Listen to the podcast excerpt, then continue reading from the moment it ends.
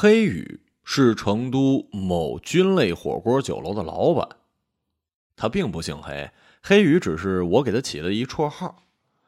黑羽啊，是我幼时的邻居，是我十岁以前为数不多的玩伴之一。当时的我很珍惜跟他的友谊。黑羽幼时体型瘦弱，眉目深邃而忧郁，因此总是被一些发育的比较早的大孩子欺负。他们扯他头发，抢他铅笔，甚至像《喜剧之王》里的周星驰那样弹他小鸡鸡。有一次，黑羽刚刚去我们大院门口的小卖部买了新的铅笔跟橡皮擦，就被那几个大孩子拦了下来。其中几个小喽啰夺过他书包，开始鱼肉乡里；另外两个力气最大的小流氓头子把黑羽按在电线杆上，又开始对他施以弹刑。最过分的是。他们光谈也就罢了，还对黑羽进行人身攻击，说他的麻雀，呃，四川话管小鸡鸡叫麻雀，比中华铅笔的笔芯还细。本来已经麻木了的黑羽觉得士可杀不可辱啊，开始嚎啕大哭。我当时正好放学路过，听见黑羽的哭声，就知道他准是又被那几个发育的比较早的大孩子给弹麻雀了。我那时虽然还没发育。但是跟着我一当兵的叔叔练过两年的擒拿术，方圆几里之内没孩子敢惹我。于是我晃晃悠悠走上前，一把夺过小喽啰手里的中华铅笔，转身朝小流氓头子屁股上就是一扎，扎的小流氓头子哇哇大哭，声如洪钟，愣是把黑羽屈辱的哭声给掩盖过去了。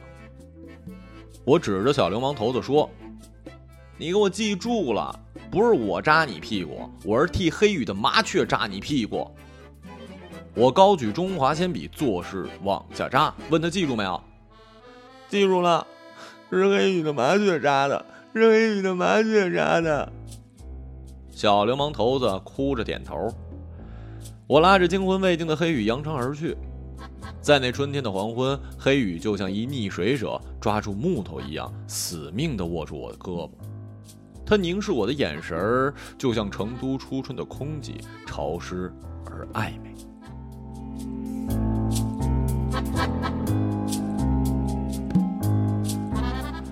后来呢？黑羽转学去了重庆，据说是因为小流氓头子回家之后，家长问他屁股上的洞是怎么回事，小流氓头子言而有信的回答是被黑羽的麻雀给扎的。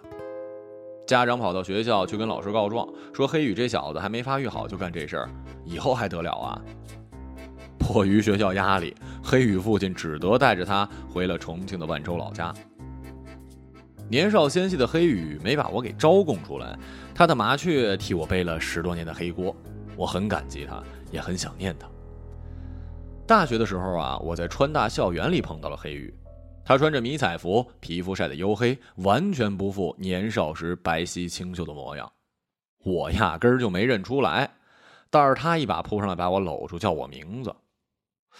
我这才仔细端详他的眉眼，从那深邃而炙热的眼波里，认出他竟然会是我十余年未见的发小黑羽。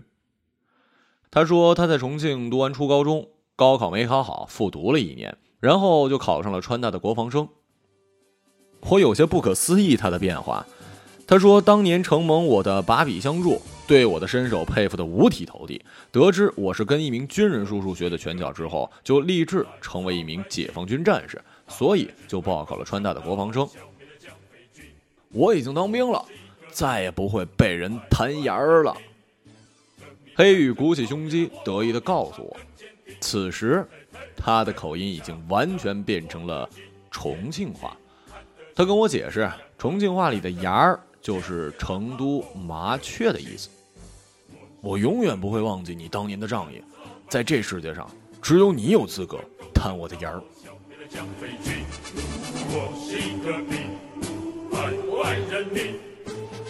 黑羽热泪盈眶地握住我的手，我不安地将手抽回去，很是内疚地告诉黑羽。我当年呢，没想那小流氓头子会那么教条主义，理解我的话。我当时并不是为了让他回家告状，说你用牙扎了他。我的意思是我替你的牙扎了他。谁叫他羞辱你的牙呢？我从来没怪你，我看过《水浒传》，梁山好汉是替天行道，你当时是在替牙行道。走，喝酒去。我被黑羽拉到了川大外的一小酒馆。他说呢，他从高中起就搞了一乐队，唱摇滚，现在和几个川大同学组了一组合，叫做“严禁狂欢”。他在乐队里担任贝斯手。他亲昵的拉过一留着络腮胡子的东北胖子，说：“这是我们乐队的鼓手老刘。”我跟老刘握手，他手孔武有力，手掌布满了粗粝的老茧。他拿着一根鼓棒跟我解释：“棒子握多了就这样。”黑羽在一旁娇嗔的推了老刘一把，骂他流氓。在那一刻，我突然发现，虽然黑羽黑了、壮了、个子高了。但还是让人忍不住想弹他的麻雀。我也说不清为什么，这世界上有的男人让人看了就想发笑，有的男人让人看了就想往他的脸上来一记回旋踢，而黑羽则是那种看了就想让人弹麻雀的男人。也许当年我是错怪那几个小流氓了，我有些茫然。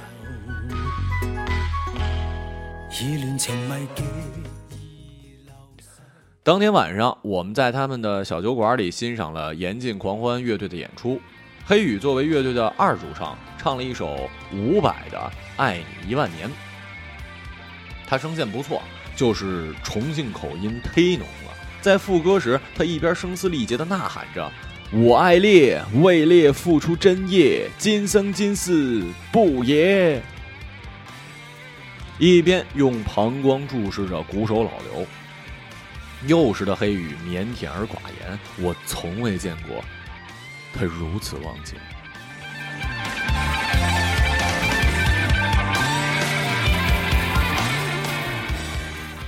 从那时候开始，我每周末都会去小酒馆看严禁狂欢乐队的演出。鼓手老刘总是准时在每晚十一点左右，在歌曲演奏时埋着头发一阵乱锤。我不解地问黑羽：“他做什么呢？”黑羽告诉我，这叫 solo。黑羽给我科普了，在乐队演出之中，优秀的鼓手或吉他手都有 solo 的权利。我说这道理我懂啊，虽然我不懂音乐，但我懂体育。像是科比、梅西这样个人能力超强的运动员，也有持球 solo 的权利。呃，体育术语呢叫做单打。黑羽点点头，说每晚十一点就是老刘单打时间。solo 时，老刘虎须倒竖，怪眼圆睁。我一直觉得这场面面熟，多年以后重温央视版《三国演义》连续剧时，才猛然回想起片头曲里关羽斩华雄时，张飞在后方擂战鼓的样子，跟老刘简直就是一模一样。每次老刘开始 solo，黑羽总是眼神迷离的把贝斯挂在脖子上，一动不动地欣赏着猛将老刘的表演。从那一刻开始，我觉得黑羽是个同性恋，他喜欢老刘。如果说老刘的 solo 是打鼓，那么黑羽的 solo 就是每晚零点准时的一曲《爱你一万年》。他重庆口音被成都的观众所熟知和喜爱，每到副歌高潮，全场大合唱：“我爱烈，为烈付出真业，今生今世不也。”我明白黑羽这首歌是唱给谁听的，可台下的听众们却总是不解风情的笑得前仰后合，不知是在嘲笑黑羽的重庆口音，还是嘲笑黑羽动辄就为人付出真业。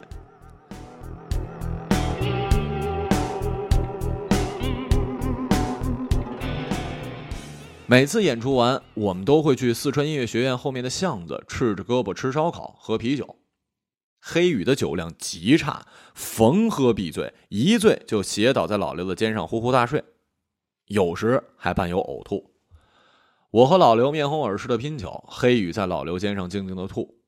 老刘的三角肌上纹着一个毛主席头像，而呕吐物就顺着毛主席一直淌到地上。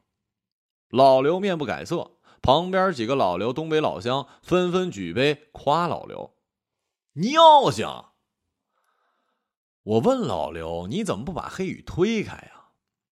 老刘没正面回答我，给我讲了一故事。两年前，乐队一次演出里被喝多的观众喝了倒彩，尿性的老刘当场就摔了酒瓶子，然后被观众们按在地上打。当时是黑羽发疯般的拿起一只露着玻璃碴子的碎酒瓶子，把那群人打跑了。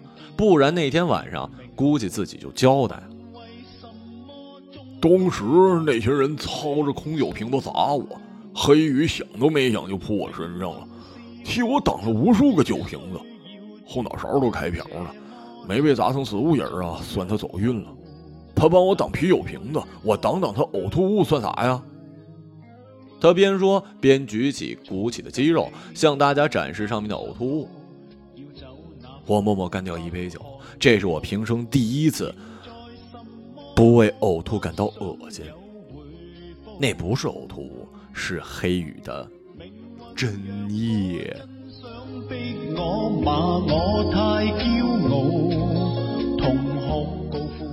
我大四的时候在外面实习，很少回学校看他们演出。直到一天晚上，我做梦梦见黑羽披着婚纱，在小酒馆里舞台上热泪盈眶的唱着那首《爱你一万年》。西装笔挺的老刘站在后面擂鼓助阵，脸上满是幸福的笑容。我决定回小酒馆去看看他们。去到那儿，我才发现人去楼空，小酒馆早就关门了，变成了一家卖羊腰子的新疆烤肉。腰子还不新鲜。我去找黑羽，他说乐队解散了。老刘不顾所有人的挽留去了北京。我问为什么，他说因为音乐的理念不同，一两句说不清。总之，就像他喜欢伍佰，而老刘喜欢谢天笑。我问是《激情燃烧岁月》里那谢天笑吗？黑羽半晌才回答我：“是。”我看着失魂落魄的黑羽。全然不复几年前那个神采奕奕的贝斯手了，仿佛回到了幼时被小流氓头子满大街追着弹麻雀的样子。老刘这大流氓头子，你谈够了麻雀扬长而去，却不对麻雀主人负责，真他妈不是东西！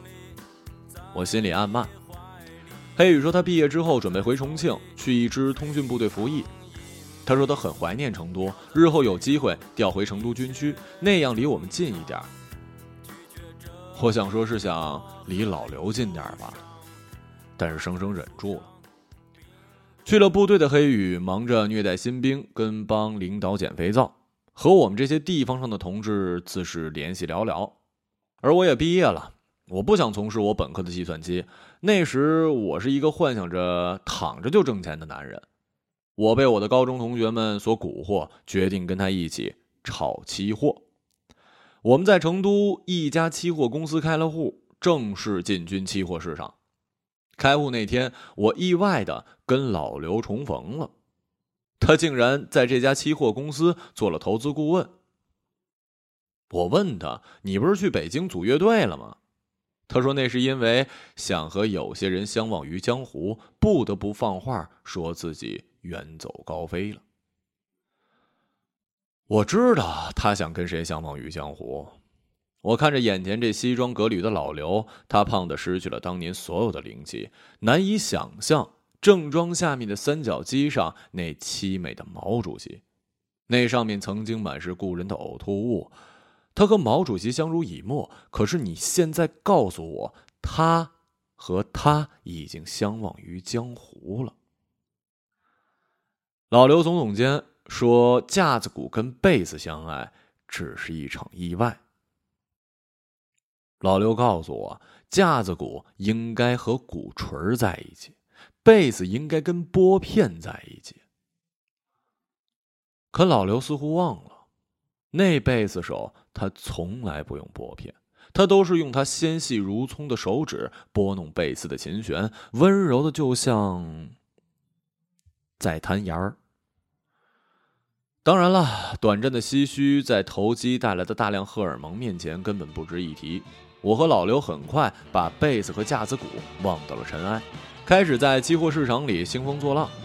老刘说他的偶像是刚刚被判了死刑的四川著名黑社会头子刘汉，当年刘汉就是做大豆期货起家的。鉴于此，老刘对农产品的期货有着异乎寻常的热爱。他给我大力推荐土豆期货，说改革开放之后，中国人吃腻了大米白面，土豆很快就要上位了，成为我国的主要粮食作物。中国北方农民大量种植土豆，造成了经济性的价格暴涨暴跌，这正是投资土豆期货的价值所在。我对于老刘是言听计从，当即重仓若干手土豆合约，这几乎是我跟高中同学所有的积蓄了。老刘说他在气象局有亲戚，那亲戚算出未来仨月中国土豆主要产区内蒙古有暴雨，会出现涝情，土豆们将会受到灭顶之灾。于是我们买多全部合同，等着三个月之后土豆涨价，赚得钵满盆满。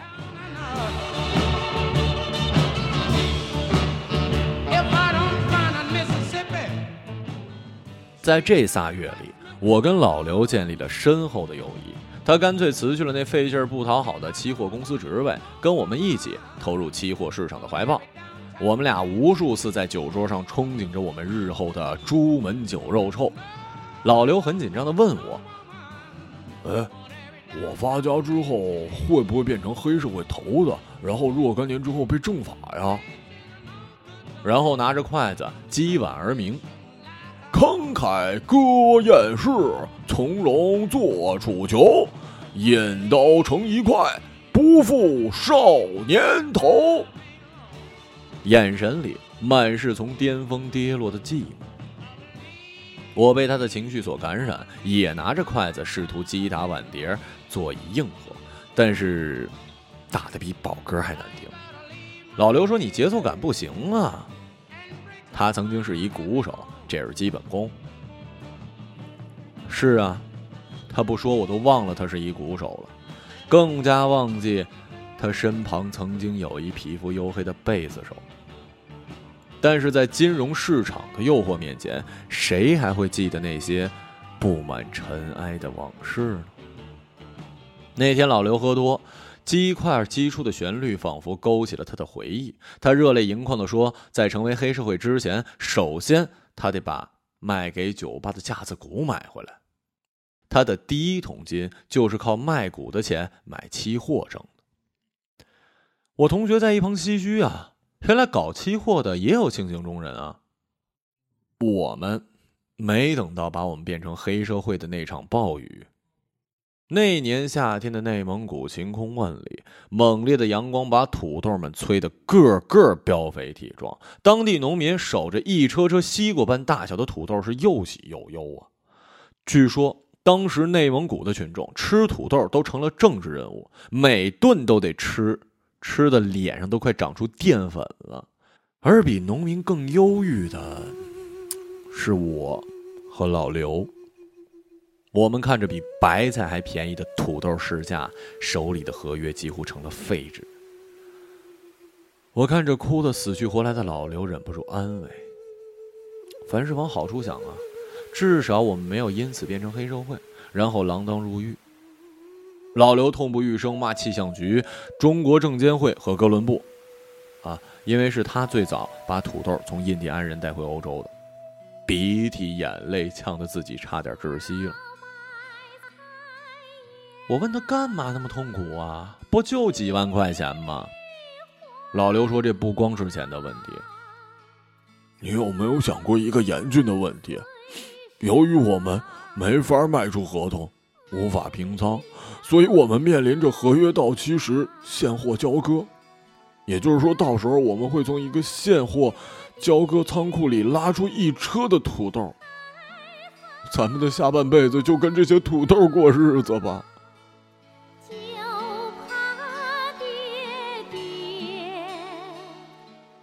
我说这不好事吗？我们可以去卖土豆啊，好歹挽回一些损失。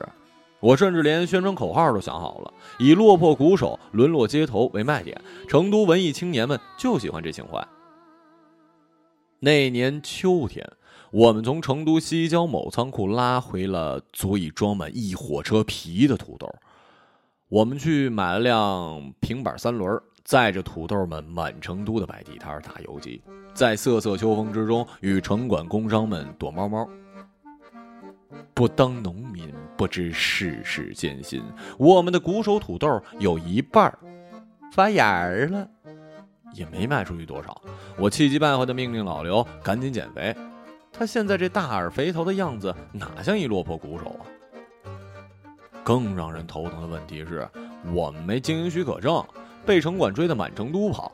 每每远远听见城管的破锣嗓子，老刘就骑着平板三轮夺路而逃，我则在车后弯着腰撅着腚，抬起抖落在地上的土豆放回车里。久而久之，我的腰就出问题了，一弯腰就疼得吱哇乱叫。我不得不跟老刘商量啊，以后由我来蹬三轮，他来捡土豆。老刘毫不犹豫地拒绝了，他说他啥苦都能吃，就是不能捡东西。我问他原因，他不搭理我。我们卖的土豆也没有医保，我也不愿意去医院。老刘就用最简单的方法帮我治腰，他让我平躺在平板三轮上，弯腰屈膝，他压在我屁股上。用这个类似于职业摔跤里著名的固定技动作，把我拧成一只蝎子，以此逆转我的腰肌劳损。这个固定技还有一个很文艺的名字，叫做“以色列哭墙”。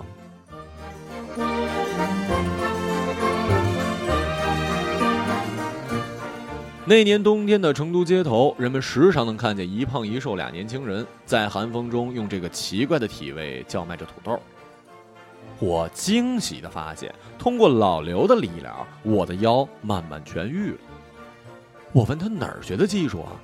他淡淡的跟我说：“WWE。”我知道，那一定不是实话。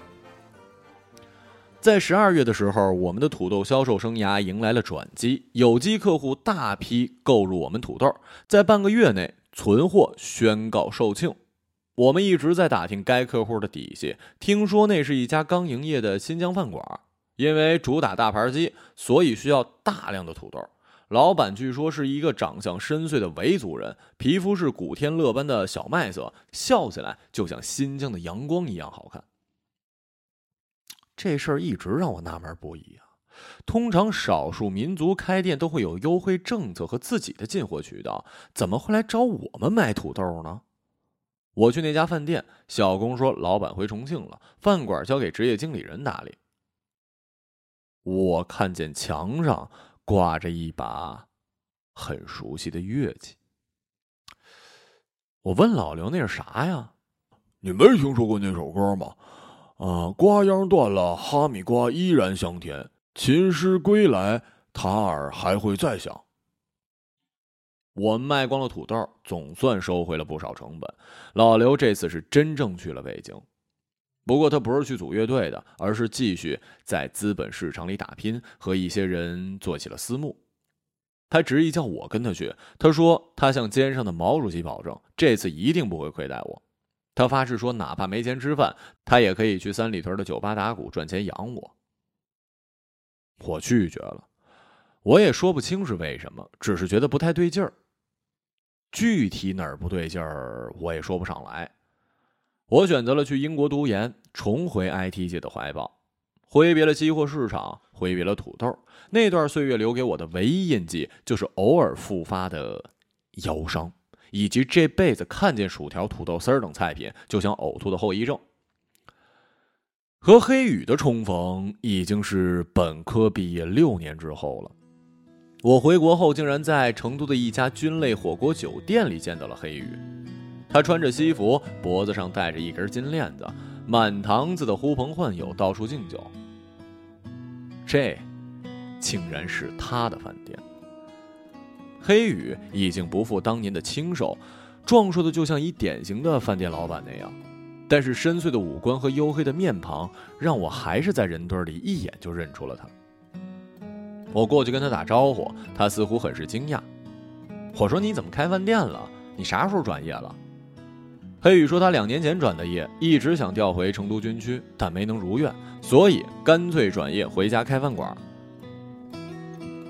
我跟黑羽找了一包间，把酒叙旧。黑羽拿出餐馆自制的蘑菇泡酒，自酌自饮。我却觉得那酒里有一股淡淡的屎味儿。于是只喝了两瓶啤酒。没过三巡，黑羽就已经醉眼朦胧，舌头打结了。我问他：“你啥时候对餐饮感兴趣了？”他说很早以前了，他还卖过大盘鸡呢。我突然看见包间的墙上挂着都塔尔。我一喝酒就容易失忆，朦胧的记忆，这把都塔尔似乎在哪儿见过。哎，你这儿又不是开新疆饭馆，干嘛挂着民族乐器啊？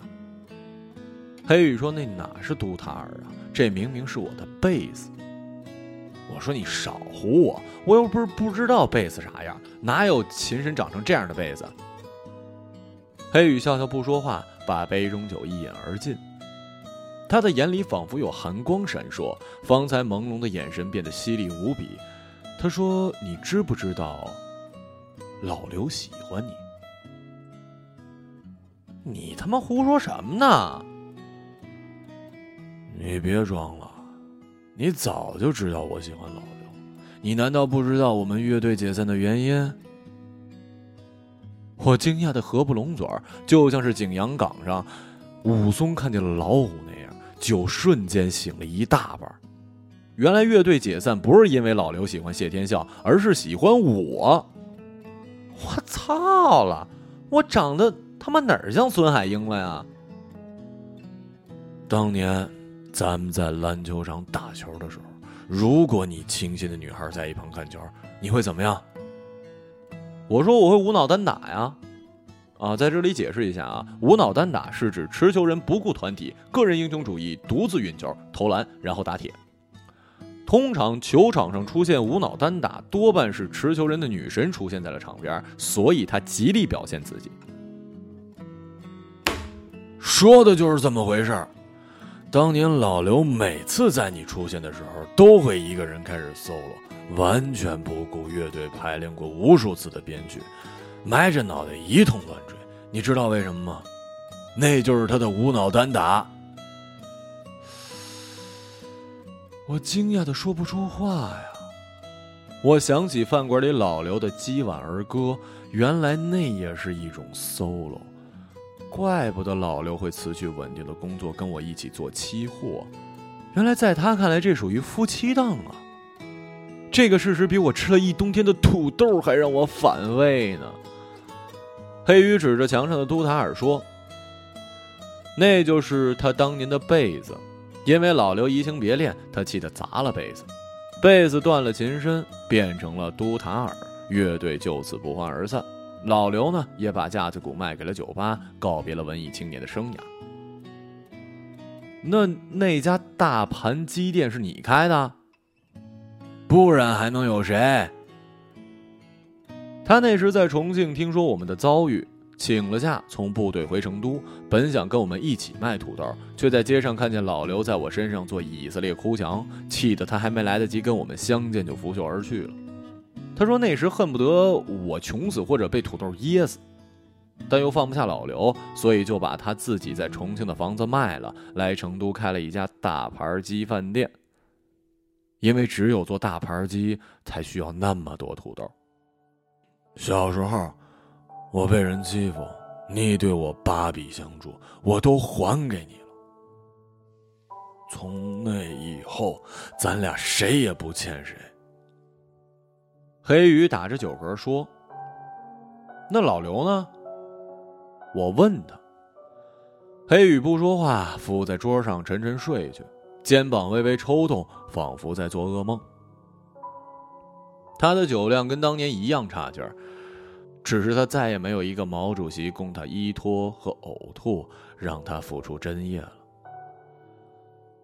我看着墙上残缺的被子，想起了老刘当年跟我唱的那首歌：“瓜秧断了，哈密瓜依然香甜，琴师归来，都塔尔还会再响。”如今琴师已经归来，可是他的都塔尔不会响了。由于陷入这段不明就里的三角关系，我再也无颜跟我的发小黑羽见面。再次见到他是接到老刘的电话，说黑羽住院了，刚刚从抢救室出来。我在电话里问老刘怎么了，老刘说：“你先来吧，一言难尽。”我心急火燎地赶去医院，黑羽正寂静地躺在看护室的病床上，一动不动。如果不是心电图波形闪烁，我还真以为他死了。我问老刘怎么了？你怎么回来了？老刘说接到黑羽母亲的电话之后赶过来的。黑羽食物中毒。你知道他开了家菌类火锅吗？我说我知道啊，我在那之前遇到黑羽，还跟他喝了酒呢。你也喝了他泡的酒啊？没有啊，他那酒泡的比屎还臭，我才不喝呢。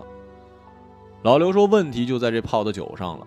根据公安局化验，泡酒用的药材是一种叫做狗尿苔的菌类，这种蘑菇有毒。没想到黑羽用它泡酒，摄入过量，差点连命都没了。黑羽的母亲说，黑羽夜夜在饭馆里买醉，大家怎么劝都没用。前天晚上喝多，一直呼唤老刘的名字，以及反复吟唱那两句什么“我爱烈，为烈付出真业，今生今世不移”。黑羽他妈是成都人，知识分子，听不懂黑羽的重庆话唱腔。我礼貌地跟黑羽妈解释，那两句歌词其实是“我爱你，为你付出真意，今生今世不移”。他妈妈说：“Whatever。”现在黑羽成这样子了，都是你们这些狐朋狗友害的，你们说是不是？我跟老刘连连点头称是，唯唯诺诺，任由他妈数落了半个小时。我用余光瞥到床上的黑羽，他睡得那么安详，就像是在长眠。但是心电图的波形很不稳定，让我想起了当年土豆期货价格指数，总是在暴涨暴跌，就像噩梦一样，让人捉摸不透。我想黑鱼肯定是梦到了什么往事吧，一些让他心跳加速的往事，一些让他愤愤不已的往事。那天老刘请我吃了晚饭，我虽然很不想跟他单独相处，但是想到关于黑羽的一切细节，只得从了他。只是尽量避免跟他眼神接触，并且拒绝喝酒。老刘不以为意，他告诉我。黑羽的确是因为我们的三角关系才退出乐队的，乐队失去贝斯，大家也面临毕业，所以干脆一拍即散。散伙时，老刘把架子鼓卖给了小酒馆，但那把被黑羽砸坏的贝斯却不知了去向。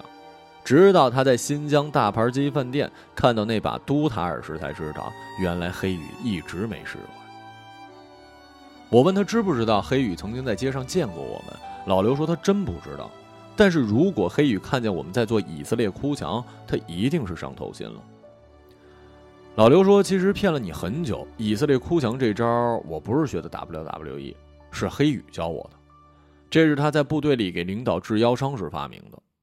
由于黑羽老家在重庆的万州，所以他给这招起了一名字，叫做万州哭墙。”老刘接着说：“当年乐队排练时，黑羽弹贝斯总爱把电线插头从音箱上扯掉，老刘便不胜其烦地上前，弯着腰一遍又一遍地帮黑羽捡起插头插上音箱。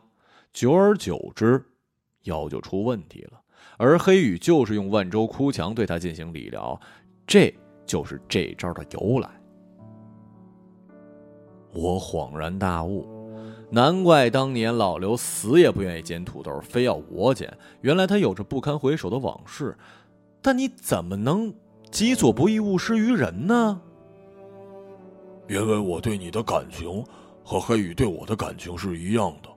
当年黑羽故意扯掉插头，我也是故意摇晃三轮车，让土豆掉在地上的。我吓得连阴毛都竖起来。我虽然生活在成都这种暧昧模糊的城市，也算是见多识广了，但毕竟第一次被同性当面表白，啊，一时间手足无措。老刘告诉我不要害怕，这都是过去了。他现在已经有了对象了。我对象腰跟你一样细。他笑眯眯的告诉我。我终于招架不住了，告辞回家。老刘，我不讨厌你，真的，并且祝福你和你的对象白头偕老，每晚练习万州哭墙或者是背身单打。可是你说一切都是过往了，你让病床上的黑鱼怎么办？我搜索了狗尿台的词条，狗尿苔又名粪菌，因为它时常生长于干涸的大粪旁，是一种毒性不烈但具有致幻作用的蘑菇。我搜出一条若干年前的新闻，说一农妇无意中吃了狗尿苔，发现竟然可以看到死去的丈夫，于是便经常进山采狗尿苔吃，因为那样她就可以在幻境中跟她的丈夫一次一次重逢了。看着新闻，眼睛渐渐模糊。我知道黑羽为什么要用这种比屎还臭的蘑菇泡酒了，他一定也是看过这条新闻，他也要在幻觉里跟那个闻着毛主席的胖子重逢。我想起刚才波动的心电图，原来黑羽还在自己未完成的梦境里不能自拔，不愿回到现实。他也许梦见了小流氓头子的手指，梦见了扎进屁股里的中华铅笔，梦见了小酒馆舞台的聚光灯，梦见了毛主席脸上的针叶，梦到了那无数次的万州哭墙，梦到了饭店墙上那只残缺的低音吉他。梦总是会结束的。黑羽终于醒了过来，他绝口不提他的梦境，也不提老刘。康复之后。他恢复了生机跟笑容，回到饭店，他的军类火锅仍然高朋满座，夜夜笙歌。他仍然在跟各路的食客觥筹交错，推杯换盏。他的酒量还是那么差，逢喝必醉。只是他再也不喝那狗尿台泡酒了。他似乎在那一场悠长的梦境里满足了这一生的幻想，然后余生不必再做梦了，永远都不会悲哀了。他甚至把那把满是灰尘的被子从墙上摘下来给大家把玩，喝到兴起时还给食客弹奏几段。那是我在小酒馆里从来没有听到过他演绎的贝斯的 solo，也就是我们常说的无脑单打。在我认识老刘之前，黑羽一定无数次的对这胖子无脑单打过。黑羽单打时不用拨片，他纤长的手指拂过琴弦，好似在拨弄情人的牙儿。贝斯低沉的弦音就像是呜咽，就像是吟诵着莎士比亚的《麦克白》经典台词。